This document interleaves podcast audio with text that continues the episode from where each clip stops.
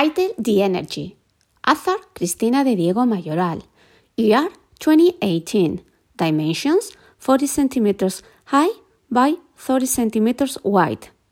Medium, clay, and cardboard.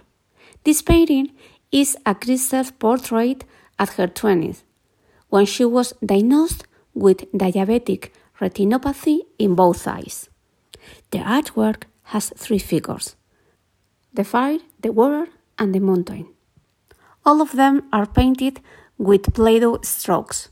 The fire is on the edge bottom and takes up two thirds of the composition. The fire figure is painted with red, yellow, orange, white pointed flames that represent bleeding in eyes. The water is behind the fire and in front of the mountain.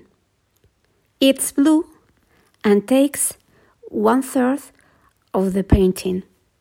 The water represents Cris' surgeries and laser treatments through many years to conserve a remaining vision. The mountain is on the top. It takes up one third of the composition.